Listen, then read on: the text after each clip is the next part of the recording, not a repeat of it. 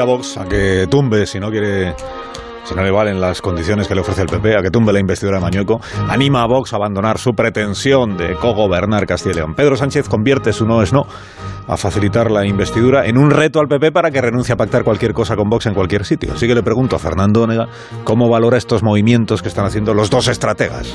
Fernando, buenos días. Muy buenos días, Alsina. Los valoro como una pura representación de una obra de teatro que no existe.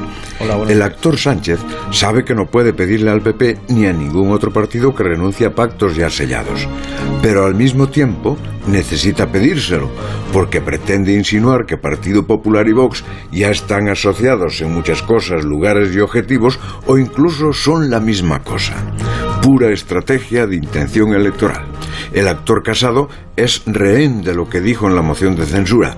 Si ahora aceptase a Abascal en matrimonio, habría mentido entonces o sería un mercader ahora.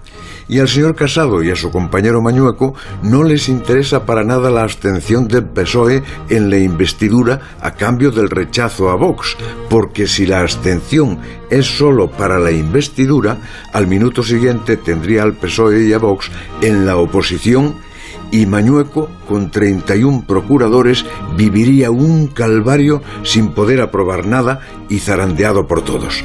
O sea, que antes de que Mañueco hable y negocie con los grupos, especialmente los localistas, no le otorgo ningún valor a cuanto se está diciendo, y de darle alguno sería el de anotar que todo está cogiendo aire de repetición de elecciones, sin los números que solo aporta Vox, y sin pacto de legislatura con el PSOE, se puede ir a un gobierno minoritario, pero sometido a mil bandazos, y a Bascal otra vez beneficiado el debate nacional en torno a él y a su partido, aunque sea para repudiarlos. Gran publicidad.